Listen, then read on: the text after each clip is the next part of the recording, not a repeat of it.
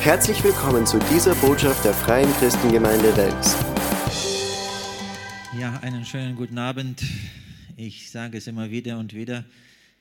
Ich bin das nicht das erste Mal schon bei euch, dass ich in eurer Sprache nicht sprechen kann.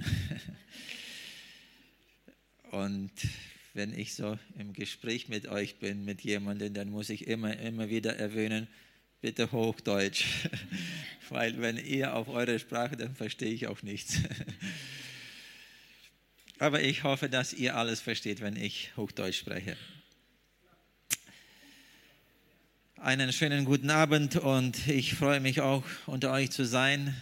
Wie ich schon sagte, das ist nicht das erste Mal, dass ich da bin. Bei euch ist jetzt ein Jahr vergangen, als wir das vor, vor, am vorigen Jahr hier waren. Aber ich habe gepredigt im leeren Saal. es war keiner da. Ihr habt mich wahrscheinlich zu Hause im Live, live gesehen, da Übertragung, aber es ist eigentlich komisch zu predigen zum leeren Saal. Meine Lieben, wir leben in einer besonderen Zeit, eine sehr anstrengende Zeit, interessante Zeit. Die Pläne ändern sich jeden Tag. Jeden Tag ist was Neues. Voriges Jahr als der, dass, dass die ganze Pandemie ausbrach, am 23. Januar voriges Jahr, nicht dieses Jahr, voriges Jahr, flog ich von Deutschland nach Sibirien für zwei Monate. Man hörte irgendwo weiter in China ist was ausgebrochen. Die Nachrichten haben es berichtet. Aber China ist ja so weit von uns. Ich flog auch, alles lief. Nach zwei Monaten, Ende März, kamen wir von Norden, von dem Polarkreis runter. Dort über, hinter dem äh, Polarkreis gibt es kein Internet, keine Handyverbindung, keine, äh, nichts, keine Nachrichten bekommst du. Und wir waren zwei Monate unterwegs. Ende März kamen wir runter und als wir in den Bereich reinkamen, wo wieder der, das Internet funktionierte, da kamen die ganzen Nachrichten, das waren so viele, konnte man gar nicht übersehen. In zwei Monaten war es, da alles raufkam. Schaute, ich schaute nur die ganz wichtigste durch und was besonders mich so beeindruckte, das war eine Nachricht von meiner Fluggesellschaft. Und da stand es, ihr Ticket ist storniert. Aber ich muss ja irgendwie nach Hause. Ich habe bei der Fluggesellschaft angerufen und fragte bei Aeroflot, äh, ja, wie, wie soll es jetzt weitergehen?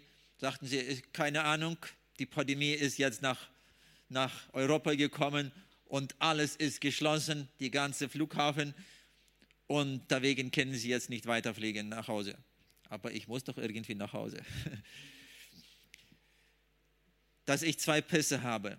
Ich habe die russische Bürgerschaft und die deutsche Bürgerschaft und das Ticket war auf den russischen Pass ausgestellt. Ich habe dann nach Deutschland angerufen bei, der, bei dem Reisebüro, wo ich das Ticket gebucht habe und fragte, wie soll es weitergehen. Und das Reisebüro kennt mich schon sehr gut, weil ich schon mehrere Jahre da äh, als Kunde bin. Und dann sagten sie, weiß, wissen Sie, Ihr Ticket ist ja auf, das russische, auf dem russischen Pass ausgestellt und die Russen werden jetzt nicht nach Europa reingelassen. Aber Sie haben doch einen deutschen Pass. Komm, wir machen das schnell um und die Deutschen werden sowieso nach Hause gelassen. Und mit, mit dem Internet, mit den ganzen WhatsApp, ist das so einfach. Ich habe schnell meinen äh, äh, Reisepass, den deutschen Pass abfotografiert und nach Deutschland geschickt. Und in ein paar Minuten war mein Ticket da. Ich konnte nach Hause. Und vom Baikalsee, als ich bis Moskau kam, auf dem internationalen Flughafen, und das war ein bisschen komisch auch. Du kommst auf den internationalen Flughafen Moskau, so ist Russlands, ja Moskau, und keine einzige Person. Alles leer dort sieht man ein paar Leute und dort ein paar, paar Leute. Alles, alle Kantinen, alles, alles gesperrt, alles geschlossen, wie im Krieg. Alles still. Mein Flug, wir konnten einsteigen im Flug schon nach, von Moskau nach Deutschland, aber ich konnte nicht mehr nach Frankfurt, nicht nach Düsseldorf, nicht nach Hannover, nur nach Berlin noch. Der einzige Flughafen, der noch funktionierte, war Berlin. Als ich schon im Flugzeug saß, dann hat die Stewardess durchgesagt, das ist der letzte Flug. Ab morgen ist alles geschlossen. Halleluja, meine Lieben, es ist wichtig, die richtige Bürgerschaft zu haben. ich konnte nach Hause. Meine Lieben, so eine Zeit leben wir. Und ich saß im Flugzeug, alles still. Wir mussten alle in Masken mit einmal sitzen. Und ich überlegte, Jesus, was jetzt weiter? Wie soll die Welt weiterlaufen? Alles, was, was, was erwartet uns jetzt? Und da bekam ich das Wort von Gott, es wird noch schlimmer werden. Es wird nicht besser werden. Aber noch ein Wort. Wenn ihr das alles seht, das lesen wir im Lukas 21, den 28. Vers. Wenn ihr das alles seht, dass alles geschehen wird, hebt eure Häupter, steht es. In der russischen Übersetzung steht es, hebt eure Augen auf und schaut euch mal um. Und ich dachte, Jesus, was willst du damit mir sagen jetzt? Wenn, wenn Schreck kommt, die Angst kommt, dann will, will man sich schneller verstecken, als aus dem Kopf heben. Irgendwo in der Verborgenheit zu setzen, da, wo dich keiner erreicht. Aber Jesus sagt das Gegenteil. Er sagt, hebt eure Häupter, eure Köpfe höher die Augen auf und schaut euch mal um. Und dann sagte ich, Jesus, was willst du mir denn jetzt sagen? Und da bekam ich zwei, zwei Punkte, wo, wo Gott, Jesus mit mir gesprochen hat. Das erste, in diese ganzen Situationen, dass wir die Augen aufheben und Jesus nicht verlieren. In diese, in diese ganzen Situationen. Und das zweite, dass wir unsere Augen aufheben und uns umschauen was wir in dieser Zeit noch machen können. Das ist wichtig, meine Lieben, was wir in dieser Zeit noch machen können. Weil meistens wollen, will, will schon keiner was machen. Wir wollen uns verstecken. Wir wollen uns irgendwo verbergen, dass, dass uns die Pandemie vorbeigeht. Aber Jesus hat das Gegenteil gesagt. Hebt eure Augen auf, schaut euch um, was wir noch machen heute können. Und das wollen wir heute weitermachen. Meine Lieben, ich will euch, bevor äh, ich meine Geschichte noch erzähle, will ich euch mal mitnehmen in den hohen Norden. Wir waren auch dieses Jahr unterwegs. Ich bin jetzt vor einer Woche wieder zurückgekommen, äh, wieder zurückgekommen, aber wir waren jetzt im Winter, März, Februar, März, zwei Monate unterwegs in hohem Norden hinter dem Polarkreis. Könnt ihr mal mir die Karte, die Russlandskarte anmachen? Das ist Russland das größte Land der Welt. Deutschland ist hier oben, irgendwo ganz oben. Das hier geht die transsibirische Eisenbahn, das ist der Baikalsee. Äh, und äh, was ich festgestellt habe, meine Lieben, ich habe meine Vorfahrengeschichte herausgefunden. An die 1776 wo die Katharina II., die Katharina die Große, die russische Zarin, aber das war eine Deutsche, hat damals die Deutschen eingeladen, nach Russland zu kommen, um zu helfen, die Wirtschaft aufzubauen. So gingen damals meine Vorfahren von Deutschland nach Russland. Als Russlands Deutsche werden wir heute genannt. Und sie gingen damals dorthin, um zu helfen, die Wirtschaft aufzubauen. Lassen Sie die Karte bitte ich, wir werden noch ein bisschen mit weitergehen jetzt. Und äh, sie gingen damals dorthin und sie waren Christen. Und sie haben das Evangelium mitgebracht nach, nach Russland. was ich aus meiner Vorfahrengeschichte rausgefunden habe. Konnten wir mal nochmal die Karte haben? Und äh, ja, dort ist sie drauf. Äh, sie haben sich dann hier entlang der, dem Wolgafluss eingesiedelt, die bekamen das Land und als Bauer haben sie ihr Land bekommen und aufgebaut, alles, ihre Schulen, Geschäfte, alles. Aber dass sie Christen waren, habe ich herausgefunden, in den Zarenszeiten sind sie, haben sie sich auf den Weg gemacht mit Pferdekutschen, mit zwei Pferdekutschen. Von dort aus entlang der transsibirischen Eisenbahn sind sie mit dem Evangelium gegangen und sind bis Vladivostok gekommen. Vladivostok ist hier ganz an der japanischen Grenze. Zu Fuß, damals in der Zarenszeiten. Ich habe Bilder gesehen äh, oder ich habe Bilder, wo sie hinter dem Baikalsee, oh, ihr seid aber so schnell, ihr macht das so schnell aus. äh, äh, die Bilder sind hier hinter dem Baikalsee gemacht worden. Es war im Winter, zwei Pferdekutschen ein, in, in Schlitten eingespannt, ein Schlitten voll Bibel und Neue Testamente geladen, der zweite Schlitten mit Lebensmitteln und die Insassen gingen neben den Schlitten und sie gingen Richtung, Richtung Vladivostok.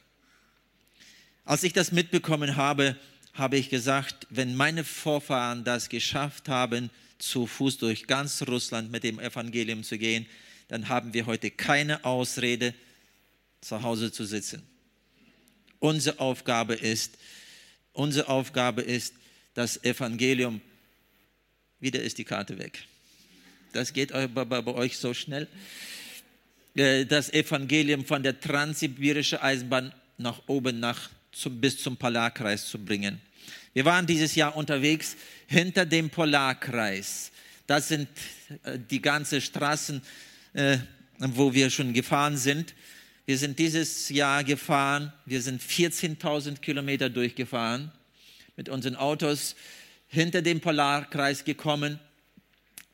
Es war 56 minus. 56 minus. Meine Lieben, hier hinter dem Polarkreis leben über 50 kleine Völker. Über 50 kleine Völker. Jakuten, Tschuktschen, Jukagiren, Nanaize, Nenze und, und, und, und. Über 50 kleine Völker. 30 Prozent von denen sind nur mit dem Evangelium erreicht. 70 Prozent haben es noch nie gehört. Sie wissen gar nicht, wer Jesus ist. Voriges Jahr Voriges Jahr waren wir hier ganz am Polarmeer in einem Dorf und wir fuhren durch das Dorf. Wir wollten eigentlich gar nicht dort anhalten, weil es da vor Ort keine Gemeinde gibt. Wir wollten einfach weiter nach Chukotka. Das ist die Grenze. Von dieser Seite ist schon Alaska. Und äh, wir wollten weiter nach Chukotka. Und wir fuhren dann durch das Dorf und wenn du ins, in eine Siedlung reinkommst, das Erste, was du suchst, eine Tankstelle alles voll zu tanken, weil du nie weißt, wo du das andere, das, die andere Tankstelle findest. Man kann tausende Kilometer fahren und es gibt nichts, nur, nur Schneewüste. Und das Zweite, was man sucht, ein Lebensmittelgeschäft, dass man Lebensmittel kauft, dass du, du was zu essen hast. Wir kamen in das Dorf hier oben ganz rein und da kam ein Ehepaar uns entgegen. Wir blieben dann stehen und ich sprang aus dem Auto raus und äh, begrüßte sie und fragte, ob es hier eine Tankstelle gibt und ein, ein Lebensmittelgeschäft. Und da haben sie gesagt, ja, es gibt. Wir fanden dann das auch später, das war so eine provisorische Tankstelle, ein provisorisches, so ein Lebensmittelgeschäft. Aber wir konnten alles bekommen, was wir brauchten. Und sie schauten, ich bedankte äh, mich bei ihnen und sie schauten mich so an und sagten, sie, wo kommen Sie dann eigentlich? Sagte ich, ja, wir kommen von der großen Welt. Ja, aber wer sind Sie und wo fahren Sie hin? Sag, ja, wir sind Christen und wir wollen weiter nach Tschukotka. Was seid ihr? fragten sie. Sag ich, ja, wir sind Christen. Wir erzählen Leuten von Jesus, den Menschen von Jesus. Das ist unser Gott, den wir anbeten. Dann schaute der Mann an, mich so an und sagte, wer ist denn dieser Jesus? Sie haben das erste Mal in ihrem Leben was von Jesus gehört. Sag ich, ja, das ist unser Gott, den wir anbeten. Und dann überlegte er ganz kurz und er sagte, wenn das euer Gott ist, dann ist wahrscheinlich das ein sehr wichtiger Gott, dass ihr so weit fahrt und so ein Risiko eingeht. Für unsere Götter werden wir so weit nicht gefahren, sagte er, das lohnt sich gar nicht. Aber euer Gott und dass ihr so weit fahrt, ist wahrscheinlich ein sehr wichtiger Gott. Und mit einmal stellten sie sich beide auf die Knie, dort im Schnee mit 50 Minus und sagten, wenn euer Gott so wichtig ist, dass ihr so weit fahrt, bleibt doch für einen Abend bei uns, erzählt uns von diesem Jesus. Wir wollen auch was von ihm wissen. Und ich habe dann später in meinem Tagebuch geschrieben, die Steine schreien. Und ich konnte es nicht absagen. Wir blieben dann den Abend, der sie nahm uns zu sich nach Hause. Er, er lief dann durch, durchs Dorf, hat 40 Leute zusammengebracht. Und wir hatten einen Gottesdienst und äh, sieben von ihnen haben ihr Leben Jesus gegeben. Zwei von denen haben noch die Geistestaufe an diesem Abend bekommen. Das war so ein Jubel, meine Lieben. Und sie sprachen dann in ihrer eigenen Sprache miteinander. Viele denken, das ist Russland, das sind alles Russen. Nein, meine Lieben, das sind keine Russen. Sie gehören zu Russland, aber das sind eigene kleine Völker, Sie sprachen dann in ihrer Sprache und ich verstand nichts und ich war ein bisschen neugierig. Dann fragte ich ihnen, äh, fragte ich sie, was ist das für eine Sprache? Äh, Jakutisch sagten sie nein, Tschukotisch auch nicht. Sag ich, was ist das dann für eine Sprache? Dann sagten sie Yukagirisch. Es ist eine Volksgruppe, Yukagiren. Ich habe das erste Mal das von, von dieser Gruppe gehört. Und dann sagt, fragte ich, wie groß ist denn eure Volksgruppe? Dann sagten sie, wir sind nur 200 Leute geblieben. Sie sterben ganz aus, weil sie trinken. Dort hinter dem Polarkreis gibt es kein Internet, keine Netzverbindung, kein, kein, kein Handy funktioniert dort. Da kann man mal gut Urlaub machen. Ihr müsst mal mitkommen. Da findet euch keiner. Da könnt ihr euch mal ausruhen von der ganzen Information. Vor Ort gibt es keine Polizei, keine Ärzte, einfach nichts. Sie kämpfen durch das Leben. Ich werde dann später noch ein paar Bilder zeigen. Jedes Bild ist natürlich eine ganze, ganze Geschichte. Aber, äh, meine Lieben, und sie sterben aus, weil sie Jesus nicht kennen. Sie trinken dann Alkohol, schlafen da in den, in den Frost, in der Kälte ein, draußen und verfrieren einfach, sterben davon. Oder wenn sie dann Streite, Streitigkeiten haben, was nicht einig geworden sind gegen, miteinander, dann holen sie ihre Schießgewehre raus, erschießen sich einfach und das ist das ganze Gericht. Dort gibt es keinen Strom. Äh, wer ein bisschen reicher ist, hat dann einen Stromgenerator äh, für sich selbst persönlich, aber so leben sie dort. Und unsere Aufgabe ist, die frohe Botschaft dort reinzubringen, hinter den Polarkreis. Wir sind jetzt im Gebet, diese diese Strecke haben wir schon erreicht. Wir sind jetzt im Gebet, das noch ein Team zu bilden und von hier aus nach oben zu gehen und entgegenzugehen, dass wir das schneller erreichen, weil es sind tausende, tausende Kilometer. Von hier aus, von hier aus bis hier aus sind 12.000 Kilometer. Meine Lieben, und von Dorf zu Dorf sind das von, bis, von 5 bis 800 Kilometer. Stellt euch mal vor, von hier aus bis Frankfurt und zwischen ist nichts mehr, nur Wald. Wir kennen das hier im Westen uns kaum, können das kaum verstehen, aber so große Entfernungen. Jetzt kennen wir langsam die Bilder eins nach dem anderen. Ich werde nicht viel Zeit nehmen, eins nach dem anderen die Bilder kennt, ihr mal durchmachen. Das sind die Autobahnen.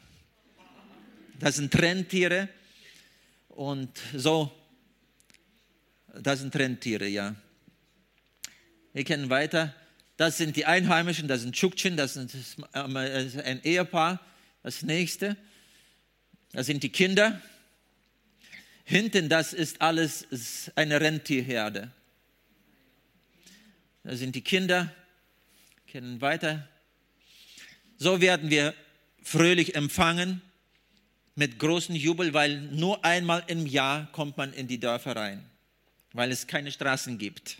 Es ist überall Sumpf, kann man nur mit dem Hubschrauber äh, im Sommer, aber das ist eine sehr teure Sache. Und deswegen warten wir immer auf den Winter, wenn alles eingefroren ist und einfach über, über, über Schnee zu fahren, über, über Sumpf. Wir haben jetzt auch seit drei Jahren neue Fahrzeuge, das werden wir auch gleich sehen. Aber wir werden freundlich aufgenommen. Das ganze Dorf kommt zusammen mit Jubel, mit Tanzen und, und, und. Sie freuen sich, dass jemand noch an sie denkt. Das sind die Einheimischen. Ja, das ist, sind Kinder, das sind Toffen. Äh, die, die, Frauen da, das waren Jakuten, das sind Toffenkinder. Bis 1994 wusste keiner, dass es so eine Volksgruppe gibt. An der 94 wurden sie entdeckt und dieses kleine Mädchen, wir, das war krank. Wir waren einen Winter da und das war so krank und das lag am Sterben. Und die Eltern kamen dann auf unsere Missionsstation und sagten, wir haben gehört, dass ihr betet für Kranke. Kennt ihr für, für unsere Tochter beten? Und ich ging dann zu ihnen nach Hause und sie äh, brachten sie raus. Sie konnte gar nicht laufen, nicht. Sie war so schwach, alle, ganz geschwollen. Äh, und das ganze Gesicht konnte man kaum Augen, Nase sehen. Alles war geschwollen. Aus, den, äh, aus der Nase, aus den Ohren, aus dem Mund, überall floss Eiter. Ich bin kein Arzt, ich weiß nicht, was das für eine Krankheit war. Aber ich nahm sie auf den Arm und fing einfach zu weinen. Ich dachte, wie glücklich sind unsere Kinder hier im Westen. Wir haben Ärzte und dort müssen sie durchkämpfen. Ich nahm sie auf den Arm und wir haben einfach zu Gott geschrien und gebetet, dass Gott, sich, Gott eingreift. Wir überreichten sie dann, ich überreichte sie dann den Eltern und gingen wieder zurück auf unsere Missionsstation und, und am Morgen, früh am Morgen fuhren wir dann weg. In ein Jahr kamen wir wieder zurück und sie, das, das war gerade das Bild, wo ich sie abfotografiert habe. Sie standen auf dem Hof und ich habe sie natürlich nicht erkannt, aber die Eltern habe ich erkannt, da auf dem Hof bei uns, auf unserer Missionsstation. Dann dachte ich, das ist das Mädchen. Und ich habe sie abfotografiert, dann ging ich zu den Eltern und ich fragte, wie, wie, wie geht es ihnen? Und dann fing die Mutter an zu weinen und sagte, voriges Jahr, sagte, haben sie für unsere Tochter gebetet und sie sind dann weggegangen und in zwei Stunden war unsere Tochter 100% gesund. Halleluja, Halleluja. Und das hat sie so bewegt. Stellt euch mal vor, das ganze Dorf spricht darüber. Das ganze Dorf und sie haben sich bekehrt, taufen lassen und sie gehören jetzt zu unserer Gemeinde. Da sind die Taufen. Weiter noch ein Bild. Solche Besucher bekommen wir auch. Im Gottesdienst, mitten im Gottesdienst schaute er durchs Fenster rein äh, und wahrscheinlich war er nicht hungrig, sonst hätte er das, den Fensterrahmen durchgebrochen, aber er schaute rein. Solche Besucher, und deswegen sage ich immer hier im Westen, wir haben keine Ausrede, zu Hause zu sitzen, im, im, im, im Gottesdienst zu Hause zu bleiben. Bei uns sind die Eisbären im Gottesdienst auch dabei. Und das letzte wahrscheinlich, ja, das sind unsere neuen Fahrzeuge. Seit drei Jahren haben wir jetzt diese neuen Fahrzeuge und äh, wir stehen mitten auf dem Baikalsee. Mitten auf dem Baikalsee unter uns, unter dem Eis sind es über 1000 Meter tief. Äh, das ist ein Wunder und ein großer Segen für uns, dass wir diese Fahrzeuge seit drei Jahren haben wir sie. Das sind Amphibienfahrzeuge. Wenn das Eis auch durchbricht, dann schwimmen sie. Wir kennen, die gehen nicht unter. Und mit diesen Fahrzeugen äh, gehen wir immer weiter. Wir brauchen, wir sind jetzt im Gebet, wir brauchen noch zwei Fahrzeuge, dass wir von, West, von der westlichen Seite des Russlands noch jetzt, äh, wie ich schon sagte, ein Team bilden und nach oben gehen. Aber Gott ist gut. Und wir hoffen, dass die nächsten Fahrzeuge auch mit der Zeit kommen, dass wir noch weitergehen können. Das ist die Arbeit, was AVC heute macht, hoch im Norden. Und unsere Aufgabe, besonders in dieser Zeit, in diese besondere Zeit, dass wir unsere Augen aufheben und schauen, was wir heute noch machen können. Das wollen wir weitermachen, obwohl es mir streng verboten ist, rumzufahren, aber ich will es trotzdem machen. Meine Lieben, eins von diesen Fahrzeugen, jetzt habt ihr das alles gesehen, jetzt müsst ihr mal überlegen und mitkommen. Die Männer im Winter, Frauen kennen nur im Sommer. Im Winter nehmen wir keine Frauen mit, es ist zu extrem und Kinder, kleine nehmen wir auch nicht. Wenn du mit, mit, mit deinem Papi mitkommst, dann nehmen wir dich mit. Aber so nehmen wir keine Kinder und Frauen mit. Es ist zu extrem. Es war dieses Jahr 56 minus. Wir mussten noch in dieser Kälte reparieren. Unser Auto ist von dem starken Frost hält das Metall einfach nicht aus. Und, aber wir wollen es weitermachen. Meine Lieben, das ist unsere Aufgabe heute, unser Gebet. Als ich an den 89 dort ankam, ich war zwölf Jahre dort, äh, Missionar, gab es in ganz Ostsibirien, das, was ich jetzt auf der Karte gezeigt habe, da am Baikalsee, das ist Ostsibirien. Es gibt Westsibirien, es, gibt Ostsibirien. Ostsibirien ist 40 Mal so groß wie Deutschland. Viel größer als Österreich, müsst ihr selbst mal ausrechnen. 40 Mal so groß wie Deutschland. Und damals an den 89 gab es nur zwei, als ich dort ankam, gab es nur zwei kleine Gruppen, äh, Gruppen, christliche Gruppen. Sie waren gar nicht offiziell äh, eingetragen und registriert. Sie versammelten sich damals heimlich. Und so fingen wir die Arbeit damals dort an. 94 kam, oder ich fing die Arbeit an, 94 kam AVC noch dorthin, da haben wir uns kennengelernt. Ich bin bis heute mit AVC verbunden, bin verantwortlich für die russische Abteilung, weil AVC in 60 Ländern der Welt tätig ist. Und ich bin für die russische Abteilung, weil ich auch Russisch spreche. Mit dem russischen Pass brauche ich kein Visum. Ich kann einfach hin und her fahren. Nach Russland fahre ich nach Hause, nach Deutschland komme ich, fahre ich wieder nach Hause. Und äh, wir fingen damals die Arbeit an. Heute haben wir von AVC dort in Ostsibirien 150 Gemeinden. In die 26 Jahre, dass wir jetzt über 26 Jahre, 26 Jahre sind wir nur unterwegs mit auf diesen Straßen. Äh, über 30 Jahre sind das jetzt schon dass wir die Arbeit angefangen haben und wir haben diese Arbeit, äh, wollen die, die Arbeit auch weiter ähm, aufbauen und dass Leute noch zu Jesus finden. Ich bin verheiratet, wir haben sechs Kinder und äh, schon vier Enkel. Wir sind eine glückliche Familie. Meine Enkel, unsere Enkelin, die älteste ist, wird jetzt fünf und sagt sie, Opa, ich werde bald größer und dann wird Papi mir Geld geben und dann fahre ich mit dir mit. Sag ich, sehr gut. Hauptsache, dass Papi Geld gibt. Irgendwo werden wir schon hinkommen mit dir.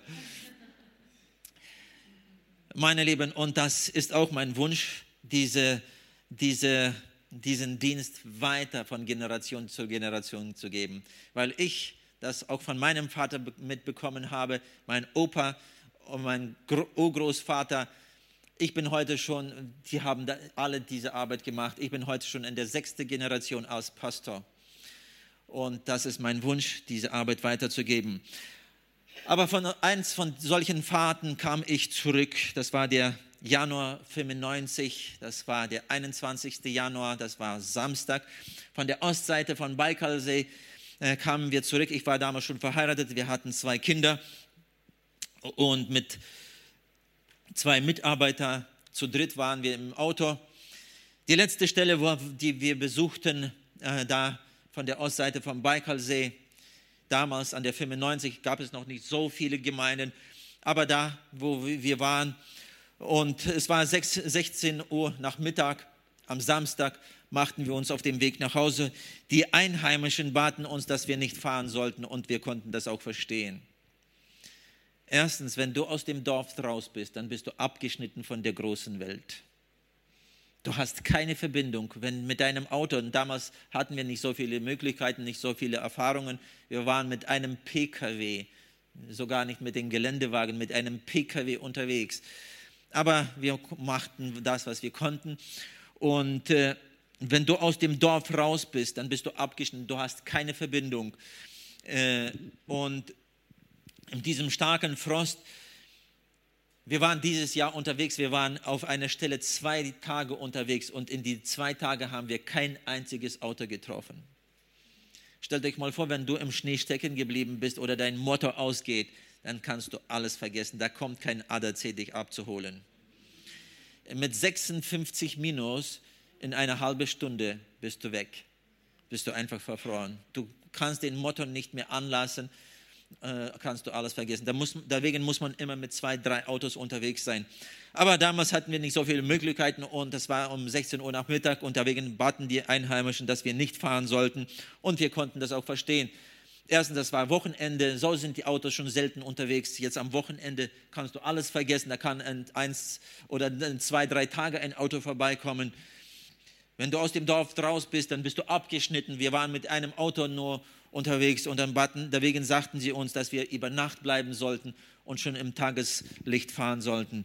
Aber wir waren bereit, die ganze Nacht durchzufahren, dass wir früh am Morgen am Sonntag schon zu Hause, das war Samstag, am Sonntag schon zu Hause in unserer Hauptgemeinde zum Gottesdienst sein konnten. Die ganzen Tage waren so anstrengend, wir waren viel unterwegs oder in Gesprächen, im Gespräch mit Leuten tief in die Nacht rein, haben sehr wenig geschlafen, alle waren müde. Und ich sagte zu meinen Mitarbeitern, ich saß am Lenkrad und ich sagte zu meinen Mitarbeitern, macht die Sitze auseinander, macht euch gemütlich, legt euch hin und schlaft. Solange ich fahren kann, werde ich fahren, dann werden wir uns abwechseln. Ich glaube, wir waren aus dem Dorf noch nicht raus und dann schliefen sie schon. Was sind das für Straßen da in der Taiga? Da sind die Bäume abgesägt, die Wurzeln ein bisschen ausgezogen, die Erde gerade gemacht und das ist die ganze Straße. Im Sommer ist es überall Sumpf, kommt man gar nicht durch. Im Winter kann man über die Winterstraßen und im Schnee ist dann eine Spur durchgefahren, dann fährt man auf der Spur. Und wenn jemand entgegenkommt, dann will keiner von der Spur runter. Weil du, wenn, wenn du von der Spur runterkommst, ist zwei, drei Meter tiefer Schnee. Um rauszukommen von dort, ist auch nicht so einfach. Da musst du dein Auto rausgraben aus dem ganzen Schnee oder rausziehen lassen. Aber für mich war das nichts was Neues. Ich war nicht den ersten Tag und nicht das erste Jahr schon auf solchen Straßen. Und wir fuhren dann auch langsam. Es waren ungefähr 20, 23 Kilometer schon durch. Es wurde langsam dunkel. Es schneite sehr doll und das machte die ganze Strecke noch schlimmer. Wir kamen vom Berg runter. Ich sah, wie in dieser Dunkelheit und in, äh, in diesem Schneefall zwei Autos mir entgegenkamen. Ich sah das Licht von den beiden Autos. Wir kamen von oben vom Berg runter na ja, dachte ich, wenn ich das Licht von denen ja sehe, konnten sie mein Licht von meinem Auto ja auch sehen. Ich kam ja von oben runter. Ich fuhr von der Spur zu einer Seite runter, nicht ganz vor der Spur, aber zu einer Seite. Und dass der Schnee noch so frisch lag, äh, dass, dass ich noch weiterfahren kann. Dann später, wenn der starke Frost kommt, dann wird das alles so steil, dann kannst du gar nicht weiterfahren. Da musst du oder rückwärts oder ausgraben dein Auto oder rausziehen lassen. Aber jetzt konnte ich noch langsam fahren und ich fuhr dann auch langsam wir kamen mit dem ersten zusammen, wir fuhren auseinander, alles war okay.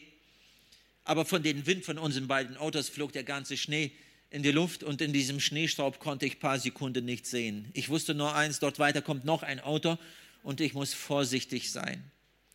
Bevor der Schnee sich legte, dass ich was sehen konnte, knallte es. Das war ein LKW mit Kohlen vollgeladen und der Fahrer war voll Alkohol besoffen. Er fuhr mitten auf der Straße. Was wir festgestellt haben später, dass er uns gar nicht gesehen hat. Dass ich zu einer Seite runtergefahren war, hat er unsere linke Seite angepackt und von diesem Zusammenstoß hat er unser linke Vorderrad gleich abgerissen. Von diesem Zusammenstoß sind seine Vorderräder abgerissen. Er wurde kurz nach hinten geschleudert. Unser PKW, der drehte sich so im Schnee auf 360 Grad rum und er drückt hier auf seine Gaspedal einen Rück nach, nach hinten äh, von dem Zusammenstoß und wieder Rück nach, äh, nach, nach vorne, weil er ja auf seine Gaspedal drückt und mit seiner Kabine schlägt das zweite Mal zu meiner Seite rein, hat das Dach aufgerissen, das, die ganze Scheiben, das flog alles raus. Mit dem Armaturenbrett, mit dem Lenkrad von unserem Auto wurde ich hier so unter meinem Bauch und meinem Sitz reingedreckt worden. Wir flogen dann von der Straße runter, er flog dann auch weiter von der Straße runter. Das erste Auto war weggefahren, der Fahrer hat doch gar nicht gesehen, was hinten passiert ist, ist auch gar nicht stehen geblieben. Der ganze Schnee, das alles flog mir ins Gesicht und ich verstand, dass wir jetzt mit dem zweiten zusammengestoßen waren. Wir flogen dann von der Straße runter, er flog dann auch weiter von der Straße runter, als sich da alles beruhigte. Ich war in meinem Schockzustand.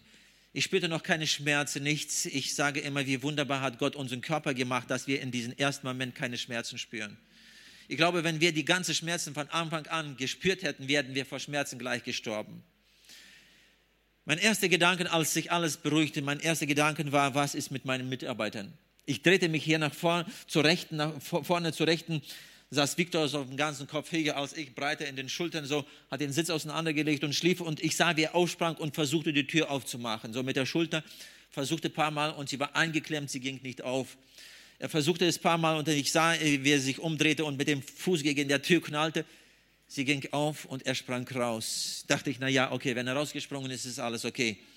Ich drehte mich nach hinten auf der Hinterbank mit dem Kopf zur Rechten, schlief Serge und Serge ist weg. Dachte ich, wo ist er jetzt?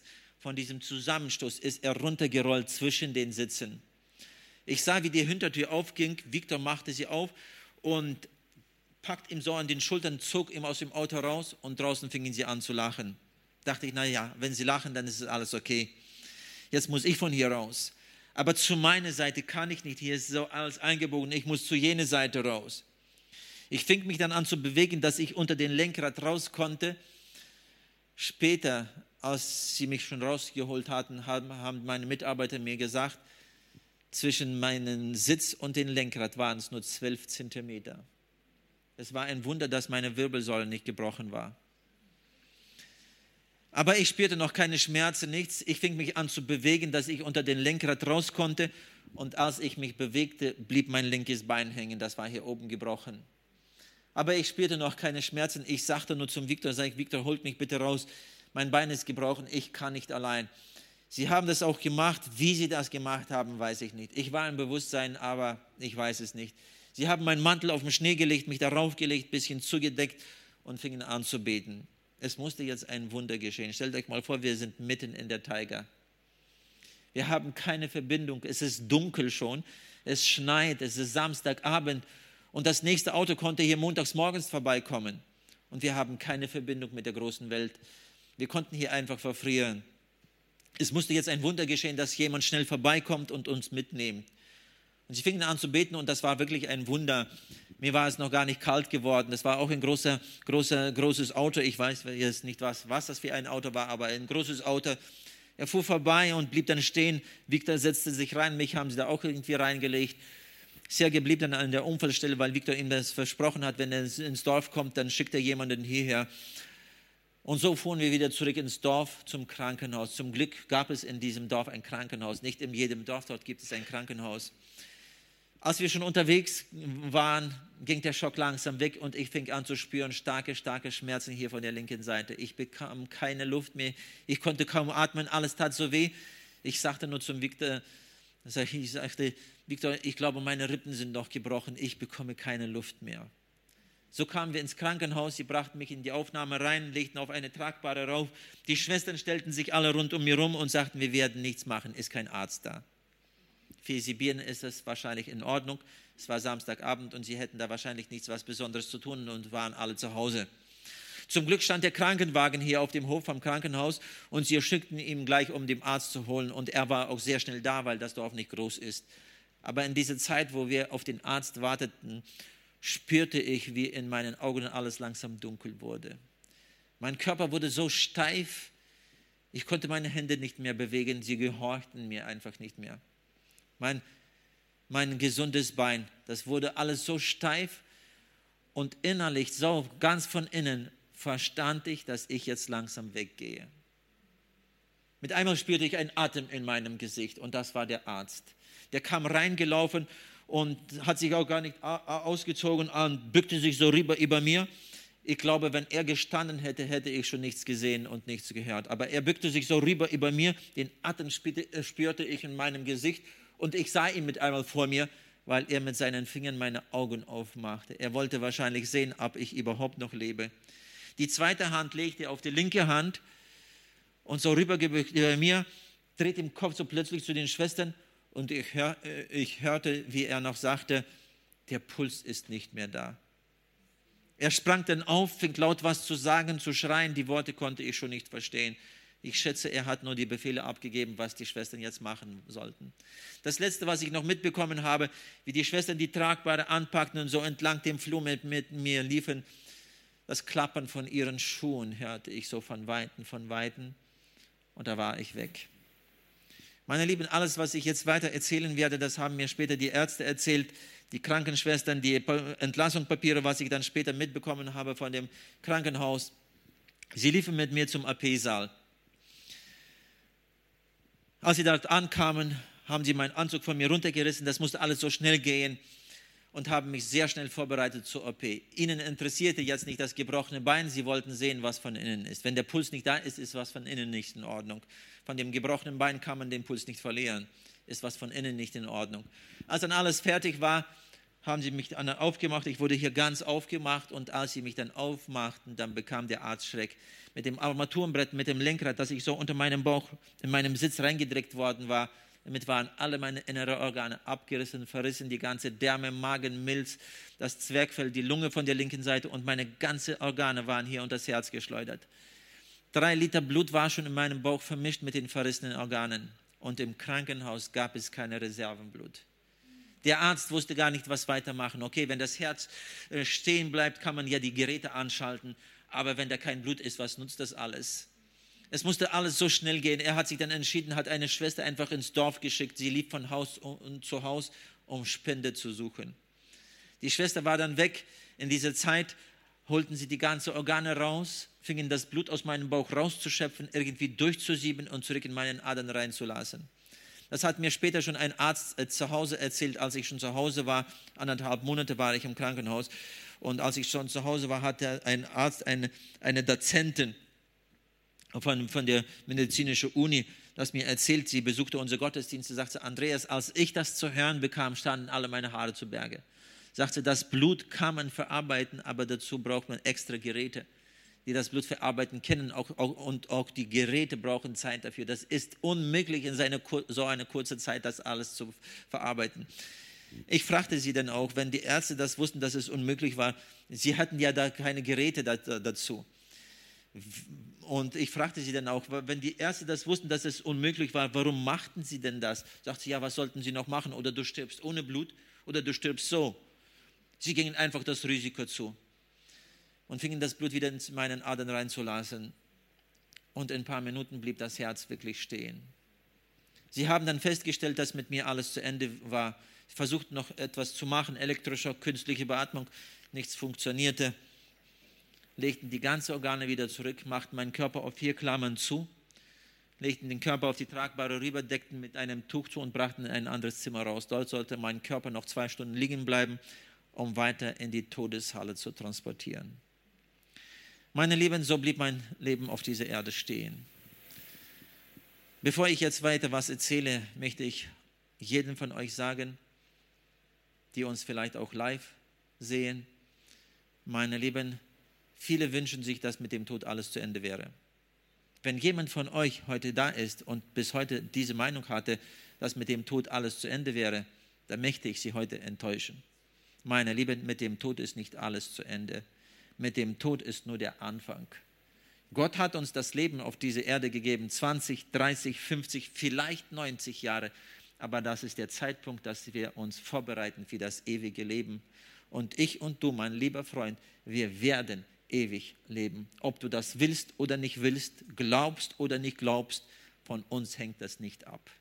Das ist Gottes Plan. Wir werden ewig leben. Es steht nur die Frage, wo. Oder dort oder dort. Aber kommt, wir kommen mal zurück zu dem Punkt, wo mein Herz stehen blieb. Wir lassen meinen Körper, das interessierte schon sowieso keine mehr. Als mein Herz stehen blieb, spürte ich, wie ich aus meinem Körper rausgegangen war.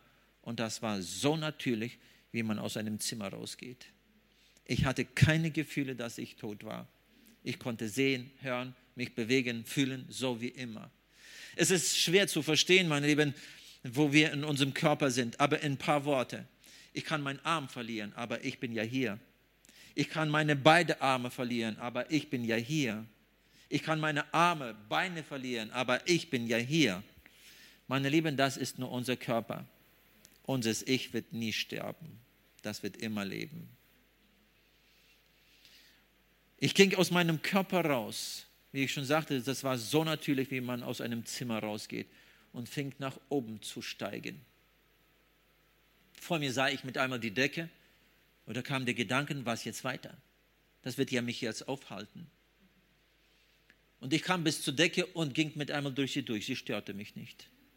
Ich ging durch, durch das Dach vom Krankenhaus, das störte mich auch nicht. Und mit einem Augenblick war ich über dem Krankenhaus. Ich schaute runter und wieder stört mich nichts. Kein Dach, keine Zwischenwände. Ich kann alles detailliert sehen, was in dem Krankenhaus passiert. Ich sehe den OP-Saal, den OP-Tisch, meinen Körper auf den Tisch zu liegen. Und die Ärzte versuchen mit meinem Körper was zu machen. Elektrische, künstliche Beatmung. Sie versuchten mich wieder ins Leben zurückzubringen. Das haben sie so gemeint. Aber das, das, was ich gesehen habe von der Seite, schaute ich mir das so an und dachte, was wollen Sie mit meinem Körper? Ich will nicht mehr zurück. Mir geht es hier so schön, mir tut nichts mehr weh. Ich will nicht mehr zurück. Und dass ich so das beobachte, wie die, die da versuchen, was mit meinem Körper zu machen, höre ich mit einmal ein Singen. Ein Singen, das von allen Seiten kam. Von oben, von unten, von vorne, von hinten, von rechten, von linken, von allen Seiten. Ich werde heute keine Worte finden, das zu beschreiben. Meine Lieben, hier auf Erden habe ich sowas nicht gesehen und nicht gehört, obwohl ich eine Zeit in der Musikschule auch lernte. Ich bin kein professioneller Musiker, aber ich weiß ein bisschen, was Musik ist. Hier auf Erden habe ich sowas nicht gesehen und nicht gehört. Meine Lieben, das singt der ganze Himmel, das singen Engel, das singen schon die, die dort sind. Ist was Grandioses. Ich sage immer, wenn wir mal dorthin kommen, werden wir mitsingen. Da brauchen wir mit dir nicht mehr predigen. Da wird Jesus sein. Da gehen wir zum Lobpreisteam. Wo sind die eigentlich? Da gehen wir zu ihnen und da müssen wir auf, zur Probe schon gehen. Aber ich höre das Singen und dass ich so runterschaue, dachte ich, wer kann hier noch singen? Ich hob meine Augen auf, schaute so nach vorne, das Singen kam auch von anderen Seiten, aber ich schaute so nach vorne und von Weitem, von Weitem sah ich eine große Schar Menschen in gl weißen, glänzenden Kleidern, so weiß glänzend, heller als das Licht, heller als der Schnee. Und sie kamen mir entgegen und sie sangen auch. Sie kamen immer dichter und dichter. Das Singen wurde immer lauter und lauter. Und als sie so, so nah zu mir schon kamen, so drei, vier Meter vielleicht, so schätzend, so dass ich die Gesichter schon erkennen konnte, mit einmal trennt sich von der ganzen Schar ein junges Mädchen und kommt zu mir. Sie ist auch in diesem weißen, glänzenden Kleid, singt mit ihnen allen mit, aber kommt zu mir. Und in diesem Moment, wo sie zu mir kommt, ich schaue sie so an und ich erkenne sie mit einmal. Das war ein Mädchen aus unserer Gemeinde, die wir beerdigt hatten vor zwei Monaten vor meinem Unfall. Sie war damals 17, Leukämie krank und Ende November war die Beerdigung. Ich als Pastor habe selbst an der Beerdigung gepredigt. Und jetzt nach zwei Monaten mein Unfall und ich erkenne sie mit einmal. Und sie kommt zu mir, kommt so ganz nah zu mir, zu meiner rechten Seite, bleib, bleibt vor, vor mir stehen, schaut mir so in die Augen und nimmt mich an die Hand in diesem Moment, wo sie mich an die Hand nahm, hörten sie alle auf zu singen. Alles wurde still. Es war so eine Vorstellung, als wenn der, äh, als, als alle auf etwas warteten. Alles wurde still. Sie hält mir so an die Hand, schaut mir in die Augen und in dieser Stille sagt sie, Andreas, du bist auch da? Sagte ich, natürlich. Wie wunderschön, sagt sie. Und in diesem Moment fangen sie wieder alle an zu singen. Meine Lieben, es war so eine Vorstellung, als wenn der ganze Himmel mir entgegenkam. Und ich möchte euch heute Mut machen, es lohnt sich als Christ zu sein. Es lohnt sich an Jesus zu glauben. Es lohnt sich diesen Weg zu gehen. Uns erwartet die beste Begegnung, was wir jemals erlebt haben. Kein Präsident wird hier auf Erden so aufgenommen, wie wir dort aufgenommen werden. Uns werden sie keine rote Teppiche ausrollen. Wir werden auf den goldenen Straßen des neuen Jerusalems gehen. Und selbst Jesus kommt uns entgegen. Ich sage immer, mein Zuhause ist dort. Hier auf Erden mache ich nur den Auftrag, was Gott mir gegeben hat. Ich gehe wieder nach Hause. Ich warte auf diese Zeit. Dort ist es viel, viel besser und viel schöner. Ich wünsche und warte auf diese Zeit. Meine Lieben, sie fingen wieder alle an zu singen und hier ein Augenblick und ich bin über unsere Stadt. Es gibt keine Zeit mehr, keine Strecken mehr.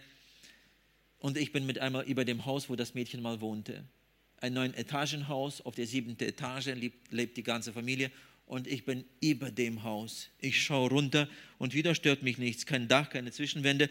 Ich sehe alles, was in jeder Wohnung passiert, auch in der Wohnung von dieser Familie. Ich werde das jetzt nicht alles beschreiben, das nimmt viel Zeit ein. Aber als, wie ich schon sagte, als ich nach Hause gebracht worden war, nach anderthalb Monaten wegen meinem gebrochenes Bein, war ich so ganz in Gips eingemacht. Das war gegen Mittag, wo sie mich nach Hause brachten und zum Abend wurde unser Haus stopfend voll. Die Leute von unserer Gemeinde wussten, dass ich tot war und jeder wollte mal hören, was ich erlebt habe. Die Ärzte hat das erzählt, die Dozenten hat das erzählt in der Gemeinde, dass ich tot war und jeder wollte mal hören, was ich erlebt habe. Ich lag im Wohnzimmer auf, der, auf dem Sofa und äh, die Mutter von diesem Mädchen war einer von den ersten, die zu uns kam. Die nahm einen kleinen Kinderstuhl, setzte sich nieder zu mir und als die Leute sich alle versammelten, fing ich mein Erzählen davon an. Ich wendete mich zu der, der Mutter von, diesem Mädchen, von dem Mädchen, sagte, kannst, fragte ihr, sie, kannst du dich erinnern an den Abend, wo der Unfall war? Es waren ja anderthalb Monate schon vorbei. Sagte, na, so ungefähr. Da fing ich hier zu beschreiben, alles, was ich gesehen habe, damals an dem Abend in der Wohnung. Alles, was die ganze Familie gemacht hat, mit was sie beschäftigt war, selbst die Mutter. Sie wurde ganz blass, sie fing an zu zittern und sagte, Andreas, von wo weißt du das alles? Du warst ja nicht da. Sag ich, aber warte mal, war das wirklich so? Sagt sie, aber eins zu eins, aber von wo weißt du das alles? Und dann sagte ich ihr, von wo ich das wusste. Für mich war das nur noch eine Bestätigung, dass das wirklich so war. Sie saß im Wohnzimmer im Sessel. Ich sagte auch, in welchem Sessel sie saß, wie das Sessel, äh, in welcher Position das Sessel stand, in welchem Anzug sie war. Und sie saß im Sessel, hat den Kopf so auf die Hände gestürzt, so nach, nach, vorne, so nach vorne gebückt, auf die Knie sich so, so gestürzt und saß und weinte. Ich sah, wie die Tränen einfach auf dem Boden tropften. Und sie hat das mir bestätigt, sagte, ich habe wirklich da gesessen und geweint und hat mir auch gesagt, warum sie geweint hat. Ich sah, wie die Tränen einfach auf dem Boden so tropften. Ich schaute mir das so alles an und in diesem Moment höre ich mit einmal eine Stimme. Eine Stimme, die das ganze Universum durchdrang. In dieser Stimme spürte man Kraft, Macht, aber trotzdem Liebe. Und von dieser Stimme konnte man sich nirgendwo verstecken. Nicht dort oben, nicht hier unten auf der Erde, nicht unter der Erde. Und ich konnte gleich verstehen, dass jetzt Gott mit mir spricht. Meine Lieben, dort braucht man keine Erklärung. Dort ist alles selbstverständlich. Und er stellte mir Fragen. Es gibt Leute, die zu mir sagen, wenn ich schon dorthin komme, werde ich schon eine Antwort finden. Wer das noch versuchen wird zu machen, das wird der letzte Unsinn sein noch, was wir noch machen werden meine Lieben, wir werden keine Antwort finden. Wir werden vor dem gerechten Gott stehen und das wird alles selbstverständlich sein.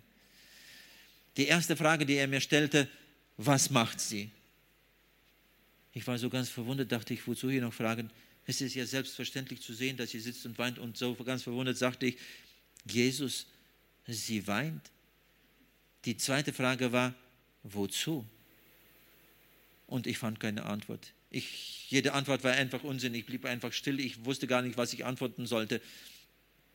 Die nächste Frage war, habt ihr denn nichts mehr zu tun, als nur sitzen und weinen? Und ich fand auch keine Antwort. Ich blieb einfach still.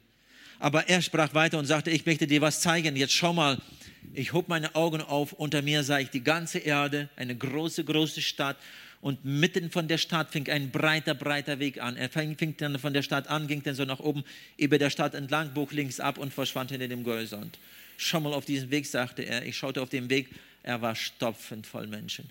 Es war so eine Vorstellung, wenn jemand dann noch rauf wollte, musste er die anderen alle auseinanderschieben, so voll war es. Und wieder die nächste Frage, kennst du diesen Weg? Ich sagte natürlich, Jesus, der führt in die Hölle, in das ewige Verderben, das war selbstverständlich. Schau nochmal zurück, sagte er. Ich schaute wieder zurück auf die Erde, auf die Stadt und sah noch einen Weg, der auch von dort anfing. Aber zum Vergleich zu diesem breiten Weg war er sehr schmal.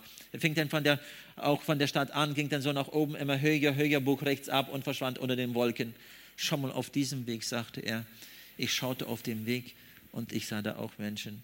Ich habe sie nicht gezählt, aber ich glaube, wenn ich sie gezählt hätte, die Ziffern hätten mir gereicht. Es waren sehr wenige.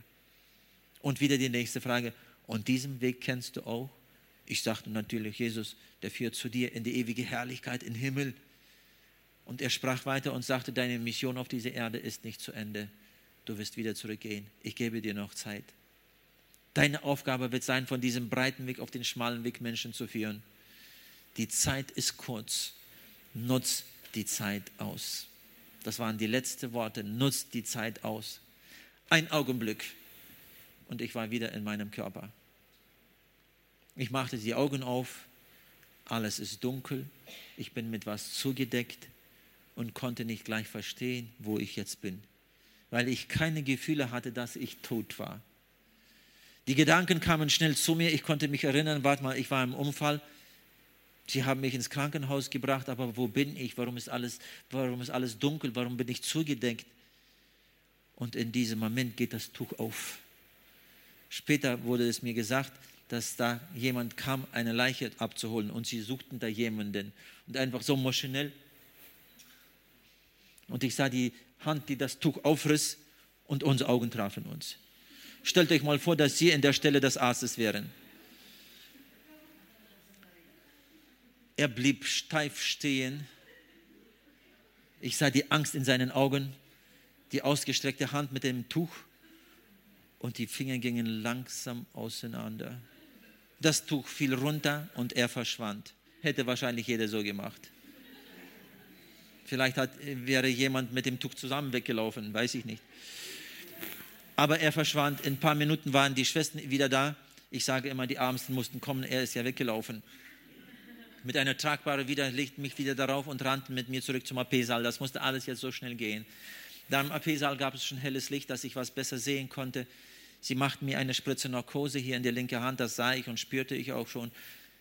Und bevor ich eingeschlafen war unter der Narkose, sah ich, wie sie mit einer Schere die ganze Nähte aufmachten. Sie mussten Ordnung machen mit meinem Körper.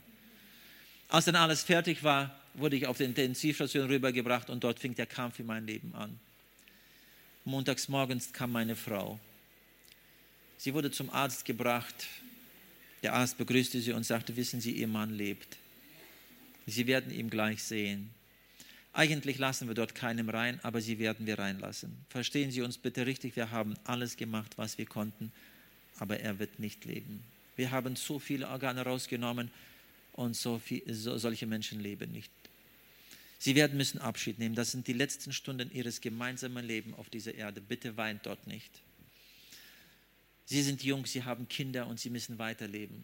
Sie fing dann an zu weinen, das hat sie mir dann später selbst erzählt beruhigte sich und kam dann zu mir, sagte, Andreas, ich habe alles gerechnet zu sehen, aber das, was ich gesehen habe, war wirklich schrecklich. Und anderthalb Monate saß sie Tag und Nacht an meinem Bett und pflegte mich. Meine Lieben, ich sage immer meine Frau, das ist ein Geschenk von Gott für mich. Wenn wir mal dorthin kommen und Gott die Belohnungen verteilen wird, ich werde meine Belohnung ihr abgeben. Sie hat es verdient. Liebe Männer, schätzt eure Geschenke, was euch Gott gegeben hat. Zwei Wochen kämpften die Ärzte für mein Leben. Keiner wusste, ob ich leben werde, aber ich wusste, dass ich leben werde, weil es Gott mir gesagt hat. Nach zwei Wochen wurde es einfach leichter. Dann wurde ich in ein normales Zimmer rübergeführt. Noch einen Monat da. Da wurde mein gebrochenes Bein in Gips eingemacht und nach Hause entlassen. Noch einen Monat, einen Monat zu Hause im Gips, dann wurde er runtergenommen. Und den 1. Juni, nach vier Monaten nach meinem Unfall, kam ich mit meinen eigenen Beinen wieder in die Gemeinde.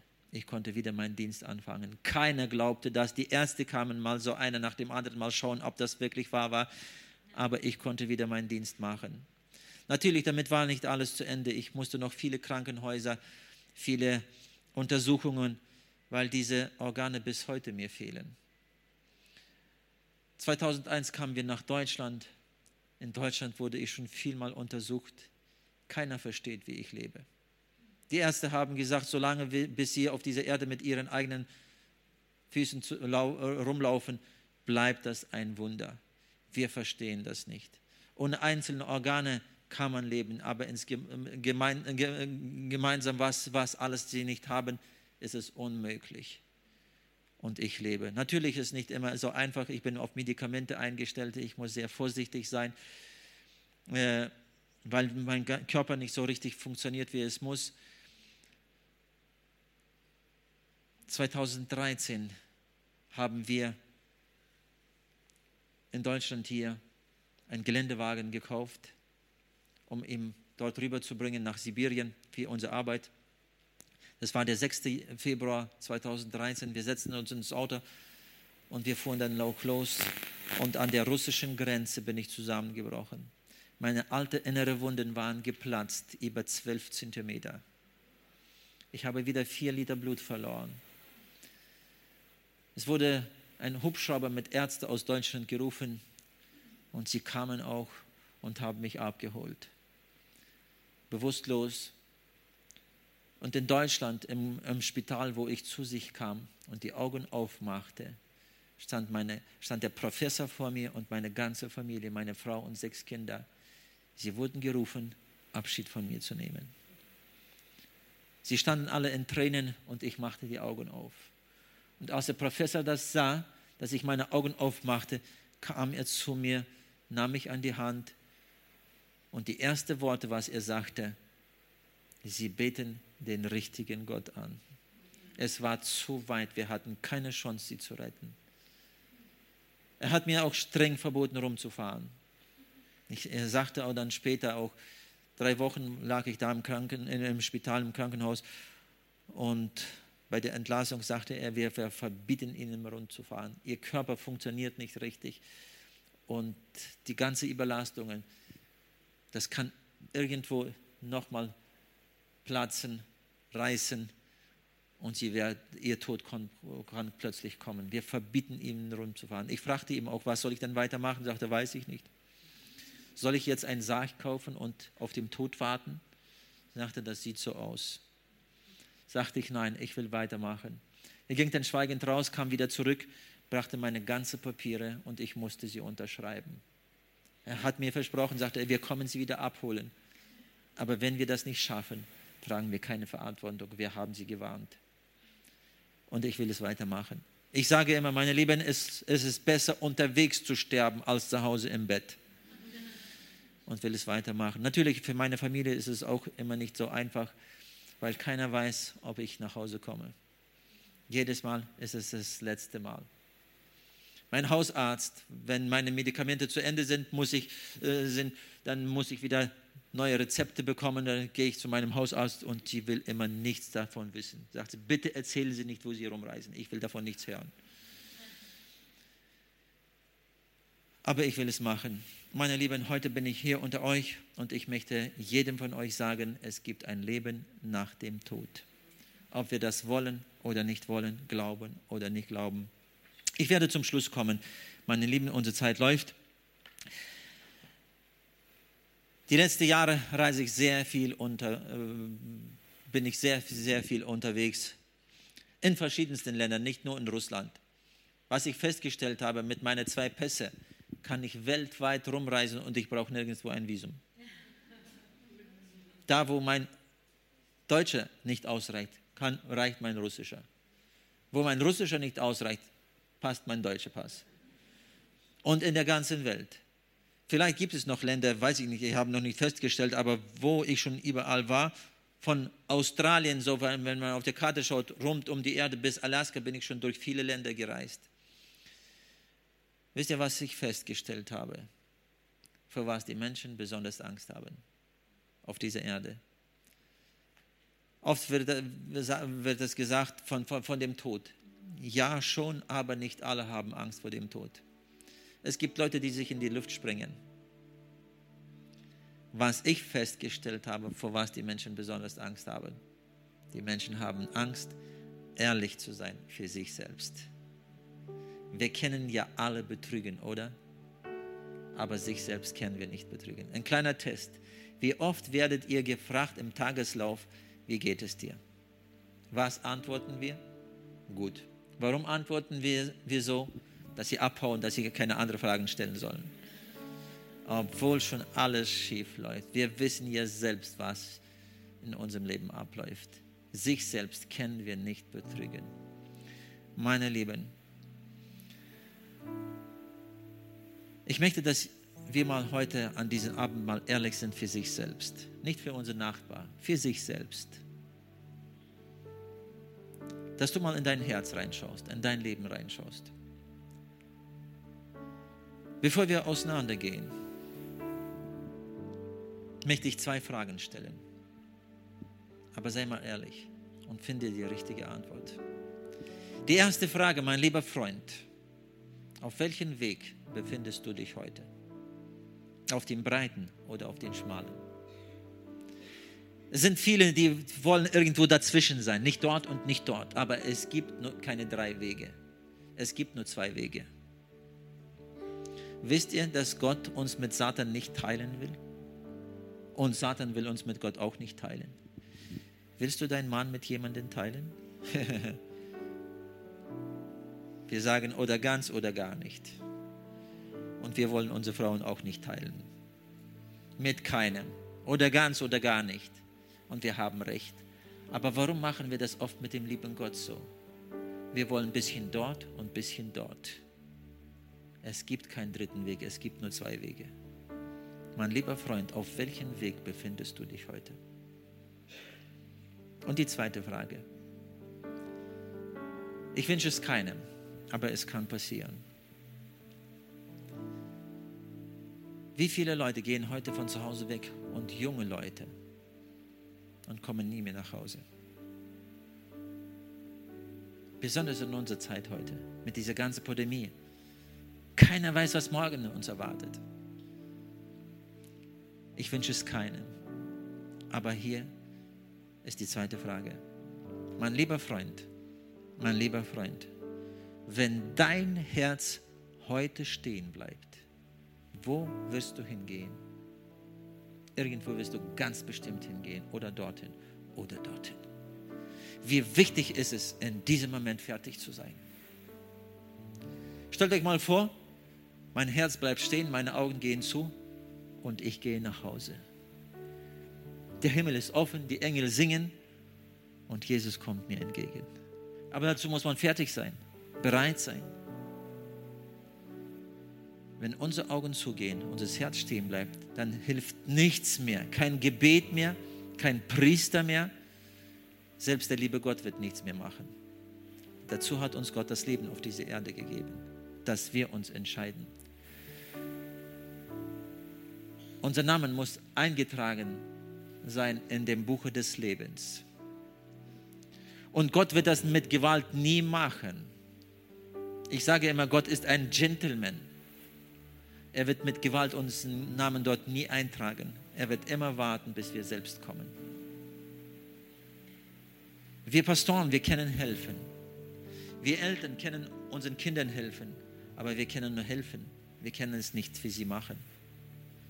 Ich kann es nicht für euch machen. Kein Priester kann das machen. Wir können nur helfen. Ihr müsst persönlich zu Jesus. Viele sagen, ja, wie kann ich dann das machen? Ich sage immer im Gebet. Ja, aber ich weiß ja gar nicht, wie man betet. Nicht schlimm, hier kann ich helfen. Wir können zusammen beten. Damit will ich auch, mit diesem Gebet will ich auch schließen heute. Ich mache es weltweit, überall, wo ich auch schon überall war, in Präsidentspalasten, verschiedensten Ländern, Minister, Schulen, Knasten, auf der Straße, Krankenhäusern, Moscheen, buddhistische Tempels, verschiedenste Kirchen. Ich mache es überall. Das ist die Aufgabe oben. Und ihr seid heute auch keine Ausnahme. Meine Lieben, ich möchte euch einladen zu Jesus, nicht zu mir. Auch nicht in die Gemeinde. Das ist der nächste Schritt. Aber der erste Schritt zu Jesus. Ich möchte euch einladen, dass wir zusammen beten.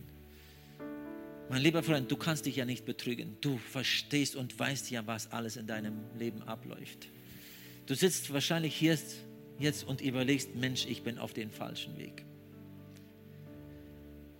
Wenn mein Herz heute stehen bleibt, schon ganz bestimmt in die Hölle.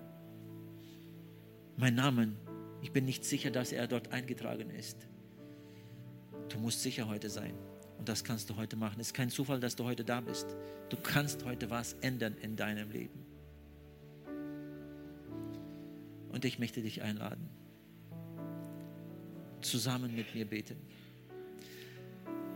Ich möchte zwei Minuten euch geben. Nur zwei Minuten. Ich denke, das reicht. Kommt, wir werden mal ehrlich sein an diesem Abend. Wir bleiben sitzen auf unseren Sitzen da, wo wir sitzen jetzt. Aber wir schließen mal unsere Augen. Wir werden mal ehrlich sein. Wir werden jetzt nicht schauen, wer was macht. Es ist mal genug auf andere zu schauen, was andere machen. Es ist ja mein Leben. Und die Zeit läuft jetzt zwei Minuten. Mein lieber Freund, ich lade dich zu Jesus ein. Du kannst einfach langsam aufstehen und wir beten zusammen. Ich helfe dir. Ich werde langsam beten. Du kannst das Gebet mir nachsprechen. Ich möchte dir helfen. Aber ich kann nur helfen. Ich kann es nicht für dich machen. Komm, ich lade dich ein. Du kannst langsam aufstehen und wir beten zusammen. Ich weiß, dass es ein Kampf ist. Innerlich verstehst du ja, das ist meine Chance. Ich muss das machen. Komm, ich lade dich ein. Ich weiß, dass Satan dich nicht loslassen will, weil er versteht, wenn du jetzt aufstehst, dann hat er verloren. Aber das ist deine Entscheidung. Es ist noch eine Minute und wir werden beten. Komm, es sind Tausende weltweit gekommen, du bist heute der Nächste. Vielleicht warst du auf diesem Weg, aber Satan hat dich weggeführt. Du bist von dem richtigen Weg runtergekommen. Komm, ich lade dich ein. Komm zurück. Du kannst langsam aufstehen, ein paar Sekunden noch. Und wir beten zusammen. Wir bleiben mit unseren geschlossenen Augen und wir werden nicht schauen, wer was macht. Komm, ich lade dich ein.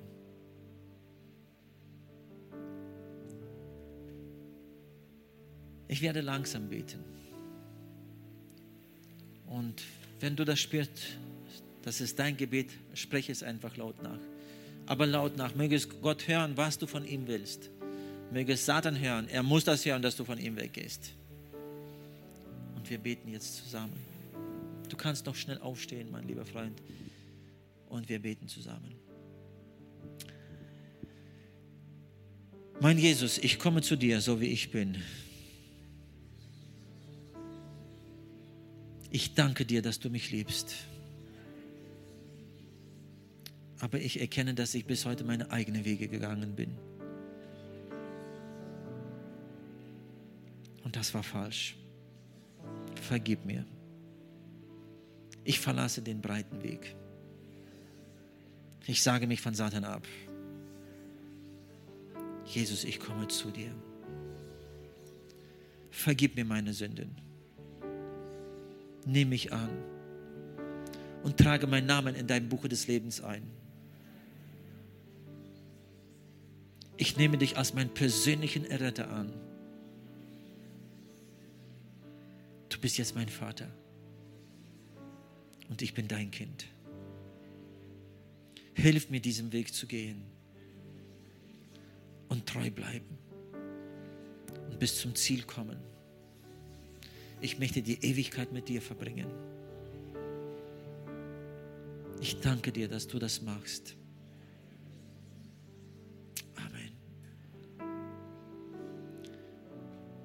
Sie können Platz nehmen. Ich möchte noch kurz für, für Sie beten. Jesus, ich danke dir für diesen Abend. Ich danke dir für jeden, der heute da war, für jeden, der uns gesehen live hat.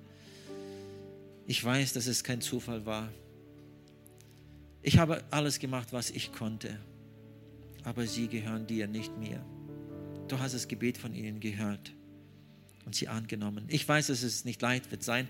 Satan wird alles versuchen zu machen, sie wieder von diesem Weg runterzubringen. Aber gib ihnen die Kraft, treu zu bleiben. Auch alles, was ihnen das kosten wird, dass sie treu bleiben bis zu Ende und bis zum Ziel kommen. Da, wo es so schwer sein wird, dass sie keine Kraft mehr haben werden, weiterzugehen, nehme sie in deine Vaterhände, führe sie, trage sie, aber dass jeder von ihnen bis zum Ziel kommt, dass wir die Ewigkeit mit dir verbringen.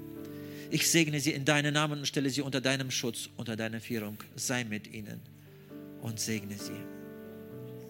Amen. Amen. Meine Lieben, Gott segne euch. Bleiben Sie treu auf diesem Weg und gehen Sie weiter. Ich weiß nicht, ob wir uns nochmal sehen werden. Wenn es Gott gibt, noch die Gnade Gottes und wir noch gesund sind, komme ich vielleicht nochmal, weiß ich nicht. Wenn eure Pastoren mich einladen. Wenn nicht, dann ich habe immer noch was zu tun. Aber wenn wir uns nie mehr sehen werden auf dieser Erde, und ich werde auch nicht traurig sein, wenn ihr mich nicht einladet. Ich war schon so viel mal bei euch. Es gibt noch andere, wo wir noch was machen können. Ich, ich lade euch mit mir ein. Kommt mal mit. Aber wenn wir uns nie mehr sehen werden, meine Lieben, ich habe eure Gesichter mir ge gemerkt. Ich gehe nach Hause und wenn ich dorthin komme, werde ich auf sie warten. Wenn jemand zuerst dorthin kommt, warten sie auf mich. Ich komme dort auch hin, dann werden wir zusammen Jesus loben und preisen. Aber bleiben Sie auf diesem Weg. Es lohnt sich. Schließen Sie sich unbedingt eine Gemeinde an. Nehmen Sie die Lüge des Satans nicht an, ich brauche keine Gemeinde. Viele sagen dann, ich kann ja zu Hause Bibel lesen und beten. Sie kennen das nicht, nur Sie müssen das zu Hause machen. Das ist wie tägliches Brot. Meine Lieben, aber Sie brauchen eine Gemeinde. Wisst ihr, ich kann die beste, neueste Waffen heute haben, die beste Ausrüstung haben, ausgebildet, wie man Krieg führt.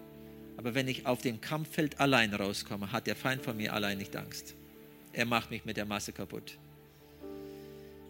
Satan hat von uns allein nicht Angst. Satan hat von einer Armee Gottes Angst und die Armee Gottes ist die Gemeinde. Um uns kaputt zu machen, wird er uns erst aus der Gemeinde rausführen. Und dort allein hat er von uns nicht mehr Angst schließen Sie sich unbedingt eine Gemeinde an. Hier kennen, Sie können auch hier in diese Gemeinde kommen. Wir haben heute gehört, dass es Taufen noch geben wird. Lasst euch taufen. Geht weiter mit Jesus, es lohnt sich. Bleiben Sie treu. Meine Lieben, wie schon gesagt wurde, da hinten äh, vorne gibt es einen Infotisch. So eine Zeitschrift, da gibt es mehrere Zeitschriften, aber das ist die Zeitschrift, wo zwei Kinder drauf sind. Das ist die letzte, wo rausgekommen, wo hier auch beschrieben ist von der, unserer letzten Fahrt jetzt dort hoch im Norden. Ihr könnt das gratis mitnehmen, einfach nochmal lesen. Es gibt eine DVD, eine DVD in Englisch und in Deutsch. Es gibt auch in Russisch, wenn jemand Russisch versteht. Ich habe auch Russische dabei. Ihr könnt das mitnehmen. Wir wollen keine Gewinne machen. Das, eine DVD kostet nur 5 Euro. Wir wollen nur neue produzieren, um weiterzugeben. Nehmt das mit. Schenkt es jemandem. Sie wollen vielleicht von euch nichts hören, eure bekannte Verwandte, schenkt es ihnen. Sie werden das heimlich zu Hause doch reinstecken, mal schauen, was da drauf ist. Weil das Thema so interessant ist, was gibt es nach dem Tod? Ich konnte jetzt noch viele, viele Beispiele mitteilen, was dadurch schon Gott gemacht hat, weltweit, weltweit. In Usbekistan, eine muslimische Welt, eine von zehn stärksten verfolgten Ländern, wo die Christen verfolgt werden heute. Ich war vor zwei Jahren da und wir fuhren von Taschkent nach Bukhara, ganz an die afghanische Grenze. Unterwegs, das sind 300 Kilometer, blieben wir an der Mittagspause eine, in einem Dorf stehen. Und da in dem Café, wo wir aßen, kommt eine junge Frau rein und sieht mich und fängt an zu weinen. Sagt sie, du bist Andreas Berkelsow? Sag ich, ja. Von wo kennen Sie mich? Sagt sie, vor neun Jahren hat jemand in das Dorf die russische DVD reingebracht. Und sie ging von Haus zu Haus, ein muslimisches Dorf. Und die DVD ging von Haus zu Haus, haben sich 40 Leute bekehrt. Heute gibt es da eine usbekische Gemeinde und auf der Heimreise waren wir da im Gottesdienst. Ich fragte sie, wer hat die DVD zu euch gebracht? Sagt sie, keine Ahnung. Stell dich mal vor, da an der afghanischen Grenze. Aber jemand hat es doch gemacht, hat es geschenkt und sie ging von Haus zu Haus. Und das kennen wir sein. Wenn wir heute vielleicht mit den Leuten nicht wissen, wie wir sie ansprechen können, schenkt es einfach ihnen. Und solche Geschichten kenne ich viele, viele heute wir haben heute keine Zeit dafür, da, da, da, dafür zu, zu alles zu erzählen. Aber nehmt es mit. Gott segne Sie und bleiben Sie treu, bis wir uns wiedersehen. Amen. Hier endet diese Botschaft. Wir hoffen, Sie wurden dadurch gesegnet.